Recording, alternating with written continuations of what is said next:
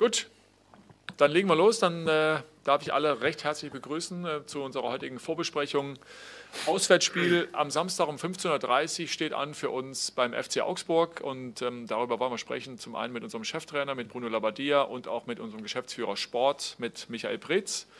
Ähm, vielen Dank erstmal allen Medienvertretern, die mir ähm, fleißig wieder Fragen haben zukommen lassen, per Mail, per WhatsApp, auch eben gerade noch. Ähm, ich versuche das alles ein bisschen zu ordnen und dann als verlängerter Arm ähm, für euch weiterzugeben. Und herzlich willkommen natürlich auch an alle Herr Tanerinnen und Herr Taner, die uns jetzt zuschauen und die sicherlich auch ähm, das eine oder andere gerne wissen wollen, wie es aussieht für unser anstehendes Spiel in Augsburg. Ähm, zum Personal darf ich sagen, dass Jordan Torunariga ausfällt. das wissen, glaube ich, alle. Er ist verletzt und äh, zudem noch in äh, Quarantäne. Steht also nicht zur Verfügung. Santi Askasibar hat am Mittwoch zum ersten Mal mit der Mannschaft wieder mittrainiert aber ähm, das wird noch nicht äh, ausreichen für den Kader am Wochenende. Und Deo Sefuig wird nach seiner Gelbsperre, nach seiner gelb-roten Karte aus dem Spiel gegen Leipzig ähm, dann wieder zurückkehren in den Kader. Bruno, da beginnen wir mit der Frage von Jakob Rüger vom RBB. Welche Schwerpunkte haben Sie in dieser Trainingswoche gesetzt?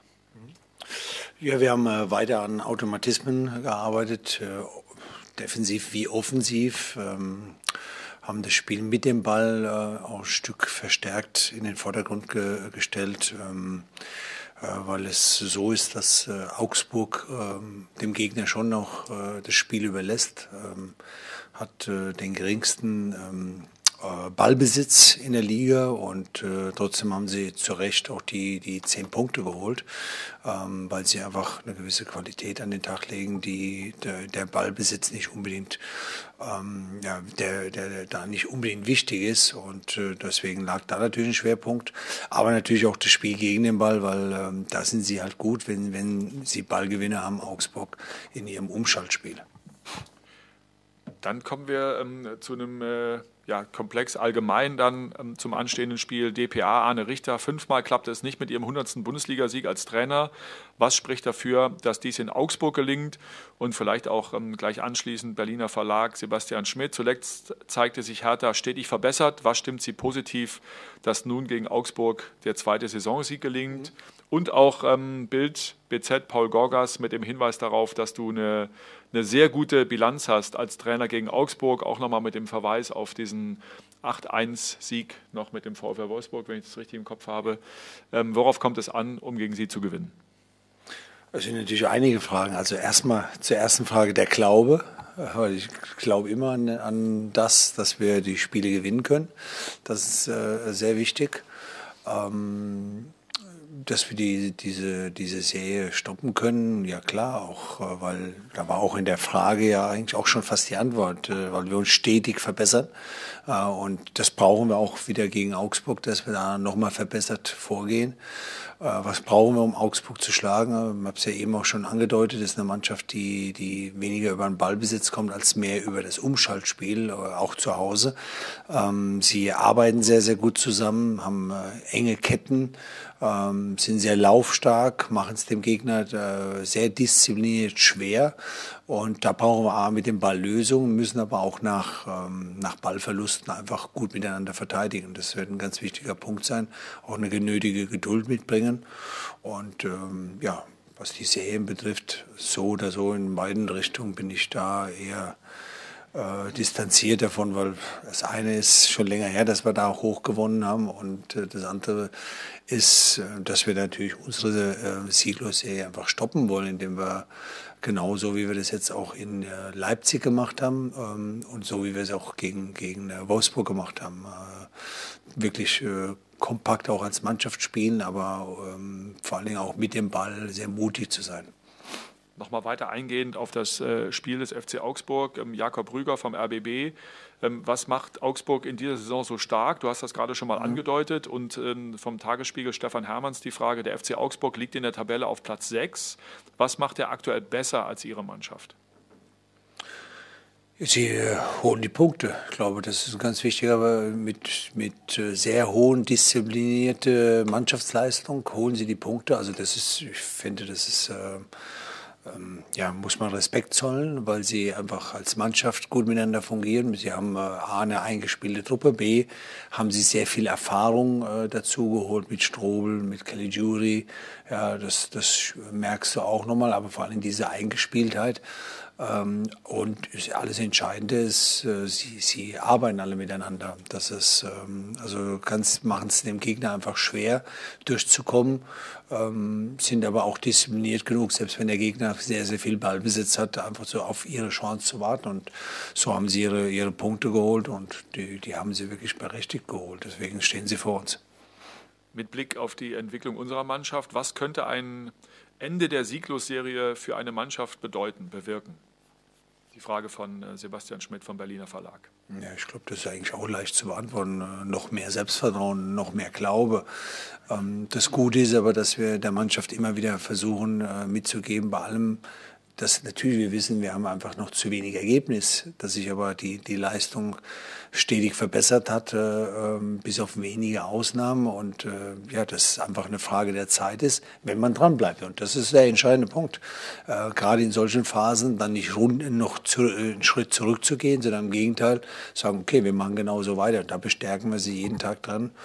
Und ähm, das würde bedeuten einfach noch mehr Selbstvertrauen und noch mehr ähm, Sicherheit, um vor allen Dingen das Spiel mit dem Ball was ja einfach ein ganz anderes Spiel ist als das Spiel, ähm, wenn man, wenn man Gegner einen Ball überlässt. Da brauchst du noch mehr Selbstvertrauen. Beim anderen kann ich das viel über Laufarbeit wegmachen. Bei, bei dem Spiel mit dem Ball brauchst du einfach kreative Ideen. Du brauchst den Mut, auch dich aufzudrehen im richtigen Moment, auch unter Druck aufzudrehen. Und deswegen würde es uns gerade in der Mannschaft, die, die sehr viel über Ballbesitz kommen will, äh, würde es extrem viel Selbstvertrauen geben. Mhm. Nochmal Sebastian Schmidt vom Berliner Verlag. Es ist zwar erst der siebte Spieltag, doch der Abstand auf das obere Tabellendrittel könnte bei einer Niederlage auf acht Punkte anwachsen.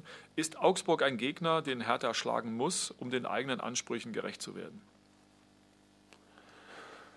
Aber erstmal gibt es kein Spiel, äh, wo ich nicht mit reingehe, wo ich sage, die, die wollen wir schlagen. Ob man muss, das ist eine andere Frage, aber, aber natürlich wollen wir sie schlagen, ist überhaupt keine Frage. Ähm, aber die, in den Fragen vorher waren ja schon auch viele Sachen drin. Äh, Augsburg hat äh, ähm, die Punkte mehr als wir, weil sie einfach ähm, das sehr, sehr gut miteinander gemacht haben. Und das werden, werden sie uns entgegenwerfen. Sie werden extrem laufstark sein werden gerade aus dieser, dieser Sicherheit, die sie haben mit diesen äh, Punkte Vorsprung von uns, werden sie noch mehr abwartend äh, spielen und sagen, okay, wir, wir warten, bis äh, die Fehler gemacht werden. Und das ist ja genau diese Krux, die man dann hat. Wir, wir müssen ähm, trotzdem die Ruhe bewahren. Und äh, genau das haben wir heute ein Stück auch wieder trainiert, dass wir immer wieder auch äh, den Gegner laufen lassen und trotzdem auch im Umschaltspiel aufpassen müssen, dass wir nicht in den Konter reinlaufen. Michael, Frage an dich. Ähm, generell zum Saisonverlauf bisher von Jakob Rüger vom RBB. Vier Punkte nach sechs Bundesligaspielen. Einen fast ähnlichen Start hatte Hertha BSC auch in der Spielzeit 2009, 2010. Am Ende musste die Mannschaft absteigen. Was ist heute anders und was macht sie optimistisch, dass es einen solchen Saisonverlauf nicht gibt? Ja, 2019, das ist lange her, über zehn Jahre. Es ist äh vieles anders, also komplett andere Situation, es ist eine komplett andere Mannschaft, das kann man, ähm, das ist meine Erinnerung überhaupt nicht mit der Situation ähm, in 2009 ähm, vergleichen und nicht zuletzt, das ist ja auch schon angeklungen, ist es der Auftritt und auch der Leistungsstand der Mannschaft, gerade auch in den letzten Spielen, der uns natürlich zuversichtlich äh, stimmt für die nächsten Aufgaben. Dann äh, kommen wir zu der einen oder anderen Personalie, Bruno. Äh, Arne Richter von der DPA, Jakob Rüger, ABB, Tag 24, Johannes Kohlstedt interessiert natürlich, ähm, wie du mit Matteo Gandusi planst. Ähm, ähm, ist er der Mann für die Startelf? Jetzt auch, wo Luca Toussaint, den hatte ich eben vergessen bei der Aufzählung, bei den Spielern, die wohl ausfallen werden, ja, wohl ausfallen wird. Also ist er der Mann, der ihn ersetzen würde? Ist sicherlich eine der, der, besten Optionen, die wir haben. Ich finde, Matteo hat es ähm, sehr gut gemacht, als er reingekommen ist, ähm, hat ähm, seine Stärken eingebracht. Äh, man spürt auch, dass er unbedingt spielen will und äh, deswegen ist er eine große Option für das. Frage von Javier Caceres äh, von der Süddeutschen Zeitung. Auf welcher Position sehen Sie Guendouzi und welche neuen taktischen Optionen eröffnet er Ihnen? Zum Beispiel, wenn man daran denkt, dass Cunha in der brasilianischen Olympia-Auswahl in der Spitze geglänzt, bei Ihnen aber bislang eher als Hybrid aus Stürmer und Zehner gespielt hat oder spielen musste und sehr viele lange Wege geht. Also wenn ich die Frage so richtig äh, ähm, interpretiere, dann spielt, äh, spielt er eher darauf hin, ob jetzt Matteo zum Beispiel auch die 10 spielen kann. Das sehe ich jetzt nicht so ganz, äh, weil Matteo eher ein Spieler ist, der sich auch immer wieder zeigt, ähm, im tieferen Bereich. Also jemand ist, der dann auch den Spielaufbau äh, fortträgt. Ist weniger der Spieler, der in die Spitze mit reinstößt. Also deswegen sehe ich ihn persönlich ähm, als Achter. Er kann auch bei einer, bei, bei einer Mannschaft, die absolut funktioniert und die extrem viel Ballbesitz hat, auch den Sechser spielen. Das hat er auch schon gemacht. Ähm, ich finde ihn ganz gut auf der Achterposition, dass er da schwimmend spielt, dass er auch äh, A, mal sich auf diese Sechserposition fallen lässt, äh, den Spielaufbau mit einleitet, aber auch sag mal, auf der Achterposition den Ball treibt. Und ähm, deswegen glaube ich, dass das die ideale Position für ihn ist. Nochmal eine ähm, Nachfrage in Richtung Kunja von ihm. Ähm, Kunja ist sehr aktiv, mhm. aber läuft er, läuft er vielleicht sogar zu viel? Also laut den äh, den Kilometern nicht, muss ich sagen. Das ist, das ist gut. Ähm, aber ich weiß auch, worauf die, die, die Frage ähm, hinausläuft. Das ist äh, manchmal, ähm, es gibt Situationen, wo er sich nochmal aufreibt, ja, was aber zu seinem Spiel auf eine Art gehört. Ähm, auf der anderen Seite äh, gehört es auch dazu, den nächsten Schritt für ihn zu machen, dass er erkennt, wann er wo ähm, welche Läufe machen muss. Und, ich glaube eher, das ist es. Er reibt sich da auf. Manchmal unnötig, das muss man auch dazu sagen, aber es ist genau das, äh, was jetzt äh, die, nächste, die nächste Entwicklungsstufe bei ihm ist. Auf der, wir, wir dürfen ihn auf der, anderen Seite, auf der einen Seite nicht diese, diese permanente Ballforderung äh, wegnehmen. Auf der anderen Seite muss er aber auch erkennen, manchmal ist es auch gut wegzugehen vom Ball, nämlich in die Tiefen reinzugehen und dann hinten reinzuschleichen. Also das gehört dazu und das ist aber auch ganz normal. Also ich finde, äh, mit 21 kann man auch ein paar Sachen haben, wo man noch nicht so gut kann. Äh, und ähm, er ist da auf dem Weg und da arbeiten wir immer wieder dran mit Videomaterial, dass wir immer wieder zeigen, was wir damit meinen, auch im Training. Und äh, das, das wird über kurz oder lang wird es auch kommen. Frage von Stefan Hermanns vom Tagesspiegel. Sie haben Oma Alderete nach seinen ersten beiden Auftritten für Hertha gelobt. Wo sehen Sie bei ihm noch Verbesserungsbedarf bzw. Verbesserungsmöglichkeiten? Mhm. Naja gut, also ich glaube, es gibt bei jedem Verbesserungsmöglichkeiten, aber also ich finde, bei ihm sollte man jetzt mal festhalten, dass er wirklich einen Kaltstart hingelegt hat mit wenig Trainingseinheiten. Ähm, und, und äh, auch mit dieser Nationalmannschaftsunterbrechung äh, dann im sehr undankbaren Spiel reingekommen ist gegen Leipzig und das hervorragend gemacht hat. Ähm, und jetzt auch wieder, ich finde, wir sollten noch mehr über seine Stärken reden. Das ist sicherlich das, dass er wenn er am Mann ist, äh, sehr äh, konsequent ist ähm, und äh, auch gut verteidigen kann und mit dem Ball, ähm, finde ich, auch sehr, sehr gute Sachen macht, indem er ähm, mutige Bälle spielt, Räume auch sieht, uns im Grunde auf diese nächste Ebene bringen. Und deswegen finde ich, passt er sehr, sehr gut in unser Spiel rein, weil wir Fußball spielen wollen. Nächste Frage kommt von Jörn Lange von der Berliner Morgenpost zur Entwicklung von Alex Schwolo. Mhm. Alex Schwolo hat im Pokal einen verkorksten Start erlebt, sich seither aber stetig gesteigert. Ja. Welche Entwicklung sehen Sie bei ihm und wie wichtig ist er schon für die Mannschaft? Füllt er seine Rolle als Dirigent in Ihren Augen inzwischen besser aus? Und in welchen Bereichen sehen Sie noch Steigungspotenzial? Mhm.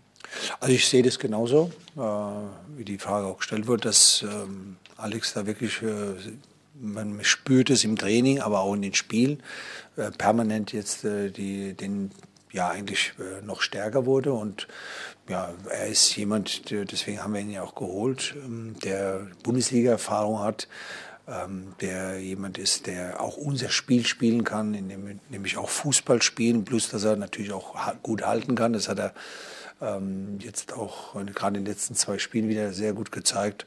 Und ähm, ja, er, ist, er, kommt immer mehr rein. Man merkt, dass er langsam auch ein bisschen über Bord wirft, dass er jetzt einfach neu ist, sondern dass er einfach weiß, okay, ich muss jetzt da Verantwortung übernehmen. Und dirigiert äh, da schon auch die, die, die Verteidigung. Das ist sehr, sehr wichtig. Und auch da nehme, nehme ich ihn immer wieder auch als, als Gesprächspartner und ihn fordere ihn immer wieder auf, dass er genau das jetzt weitermacht. Und ähm, das äh, war so in Leipzig vor allen Dingen sehr, sehr gut zu spüren. Und das hat er jetzt gegen Wolfsburg auch äh, wieder gut gemacht. Und, und deswegen ist es wichtig, dass er das jetzt gegen Augsburger hat, weil auch da eine, eine, eine Ordnung von hinten, die, da kann er schon viel mit be bewirken auch. Abschließende Frage zu den Personalien ähm, an dich, bevor wir dann noch zu einem anderen Themenkomplex kommen. Inwieweit wirft die Quarantäne Jordan Torunariga in seinem Rehabilitationsprozess zurück, möchte Paul Gorgas von Bild BZ wissen. Hm. Ja, das ist natürlich eine gute Frage, die, die ich auch gar nicht so einfach beantworten kann, weil ähm, er ja gerade im Aufbau war, noch kein Mannschaftstraining hatte, um jetzt wirklich endgültig ihn da ähm, einen Stand zu geben, in welchem Bereich er ist. Aber ich glaube, man braucht nur eins und eins zusammenzuzählen, dass das äh, definitiv nicht der, der ähm, optimal ist, aber es ist für niemanden optimal. Ja, das muss man klar sagen.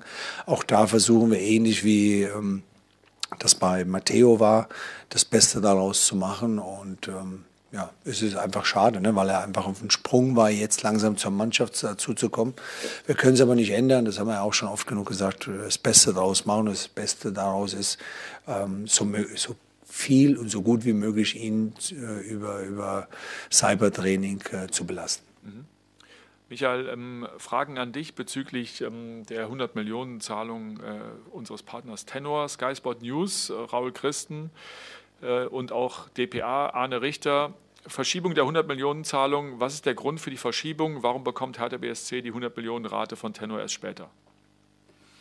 Ja, die Frage ist, glaube ich, ähm, ganz einfach zu beantworten. Das haben wir gestern am Tag ja auch mit der Pressemitteilung ähm, getan. Die Antwort ist, dass beide Partner und beide Häuser so miteinander vereinbart haben. Hat die, auch das eine Nachfrage von Arne Richter, hat die Verzögerung ihre Transferaktivitäten negativ beeinflusst, jetzt die zurückliegende Transferperiode? Im Sommer? Ja. Naja, ich habe das, glaube ich, schon mehrfach auch an dieser Stelle ähm, gesagt ähm, und wiederhole das hier gerne auch nochmal. Äh, in erster Linie ist es so, dass die Corona-Pandemie Auswirkungen auf äh, den abgelaufenen Transfersommer hatte auf der ganzen Welt im Fußball und natürlich auch hier bei uns bei Hertha BSC. Und ähm, möchte das auch noch mal gerne sagen. Für uns war es wichtig, ähm, verantwortungsvoll mit den Mitteln und mit den Möglichkeiten und mit den Ressourcen umzugehen. Und das haben wir ähm, im letzten ähm, Transfersommer gemacht. Raul Christen von Sky Sport News und auch ähm, Arne Richter von der DPA werfen dann aber auch äh, schon den Blick in die nächste Transferperiode ähm, nochmal voraus. Wird die Verzögerung Auswirkungen auf die Transferaktivitäten in, im Winterfenster haben? Ähm, ich kann es vielleicht mal ganz generell so beantworten. Wir haben im, im letzten, äh, in der letzten Wintertransferperiode für Hertha BSC sicherlich außergewöhnliche Transfers ähm, getätigt und auch ähm, außergewöhnlich viel investiert. in diesem Maße werden wir das in diesem Winter ganz sicher nicht machen. Bruno, auch eine, eine, Frage an dich in diesem Zusammenhang, ähm, auch von Arne Richter, DPA. Äh, die 100 Millionen, das 100-Millionen-Thema verdrängt die sportliche Diskussion. Kommt Ihnen das für die Vorbereitung auf Augsburg eventuell sogar entgegen, da der öffentliche Druck von der Mannschaft genommen wird? Ich glaube nicht, dass das eine große Rolle auf, auf die Mannschaft äh, oder überträgt. Nee, sehe ich jetzt nicht so. Ähm, weil ich glaube, wir versuchen die ganze Zeit äh, unseren Job zu machen, indem wir wirklich äh, an Dingen arbeiten. Und ich habe nicht das Gefühl, dass man jetzt groß schaut, was ähm, da jetzt au außerhalb äh, abläuft. Und das sollte auch die Mannschaft nicht tangieren, das muss ich auch ganz klar sagen. Michael, Frage von Javier Caceres, Süddeutsche Zeitung an dich. Ähm, wie würden Sie den Austausch mit Tenor und Aufsichtsrat Lehmann beschreiben? Auch vor dem Hintergrund, dass zuletzt in der ähm, FAZ am Sonntag zu lesen war, dass die Stimmung gekippt sei, als Lehmann im Gespräch mit Trainer Bruno Labbadia und Manager Michael Preetz begann, fußballspezifische Dinge zu hinterfragen. Gucke den Bruno gerade an, weil wir waren ja Gesprächspartner in dieser Situation. Also woran ich mich zunächst mal nicht erinnern kann, ist, äh, dass irgendwie Journalisten dabei waren, äh, als wir uns miteinander ausgetauscht haben. Äh, also das fehlt in meiner Erinnerung. Es ist ganz einfach so, Ähm, wenn Jens bei uns ist oder wenn gerade wir drei zusammenkommen, dann sprechen da in erster Linie immer drei ehemalige Fußballer miteinander. Und es ist ja völlig klar, dass ehemalige Fußballer miteinander vor allem, vor allem über eins sprechen, nämlich eben auch über Fußball und darüber hinaus. Ähm, das möchte ich an dieser Stelle auch mal klarstellen, dass der Austausch ähm, sowohl mit Tenor als auch mit, äh, mit Jens völlig in Ordnung. Also alles, alles gut, da muss sich keiner Sorgen machen. Kommen wir zu einem ähm, anderen Themenkomplex, äh, nämlich der anstehenden äh, Abstellungsperiode, was die Länderspiele angeht. Arne Richter, DPA, Sky Sport News, Raul Christen, RBB, Jakob Rüger ähm, greifen das Bremer Beispiel auf, ja, die keine Nationalspieler äh, zu den Spielen in Risikogebiete abstellen wollen. Wie ähm, handhabt Hertha BSC das? Ja, ich glaube, um diesen ähm, Themenkomplex äh, richtig greifen zu können und auch richtig einzuordnen, muss man wissen, dass es ja nicht das Bremer Beispiel ist, sondern ähm, dass, äh, dass Werder ähm, reagiert auf äh, die örtliche Verordnung des Gesundheitsamts äh, in Bremen. Und das sieht ganz offensichtlich vor, dass, äh, dass in dem Fall Nationalspieler oder Fußballspieler, die aus Risikogebieten ähm, zurückreisen nach Bremen, in eine äh, mindestens fünftägige Quarantäne gehen müssen. Und für einen solchen Fall ähm, sieht das aktuelle FIFA-Zirkular für die Abstellungsperiode im November vor, ähm, dass der betreffende Verein dann nicht abstellen muss.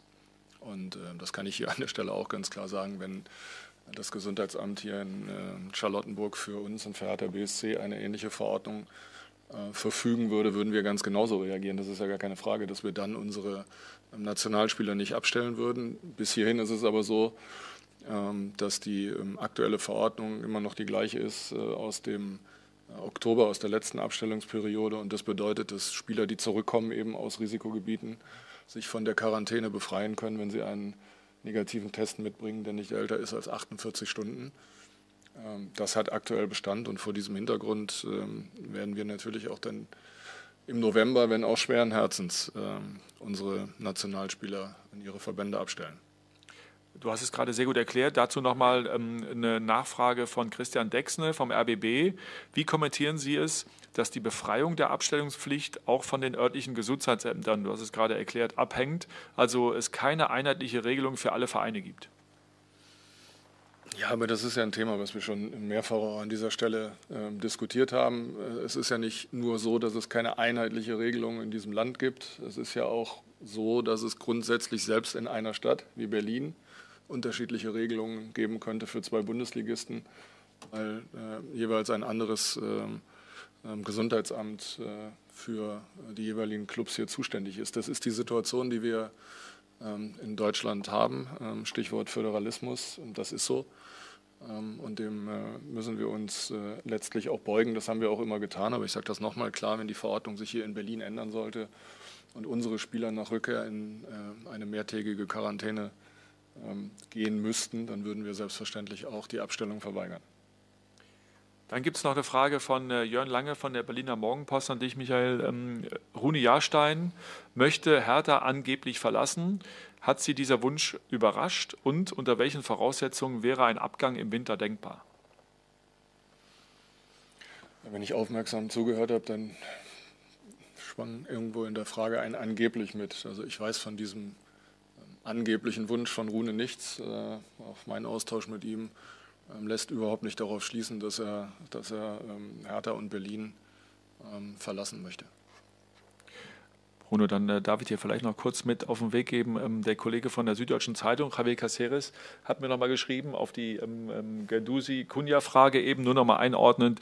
Seine, seine, Frage zielte eher dahin, ob Gendusi als Sechser die Option bietet, das System zu ändern und beziehungsweise dann mit einer Doppelspitze zu agieren. Seine Antwort hat ihm ah, okay. schon mehr Klarheit gegeben, aber Alles das nochmal. Äh, verstehe, ja, ja, das verstehe ich. Das verstehe. Ja, sicherlich ist das, ist das eine Möglichkeit. Ähm, weil er ja so ein Spieler ist, der die sechs und die acht spielen kann. Also definitiv. Ähm, ähm, wobei du dann auch wieder den Partner nebendran brauchst, ähm, der genau so auch beides spielen kann, weil in dem Moment brauchst du äh, eine schwimmende Sechs. Das heißt, es muss auch immer wieder einer äh, auf die Achterposition vorkippen.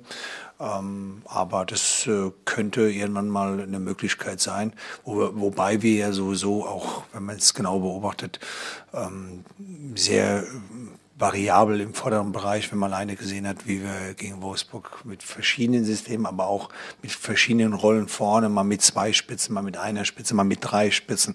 Wir wollen da sehr, sehr flexibel sein, genauso im Mittelfeld, aber es ist gut, die Frage war gut und vor allen Dingen ähm, ist es ähm, mit, mit Matteo wirklich möglich, dass wir da variabler sein können. Sehr gut.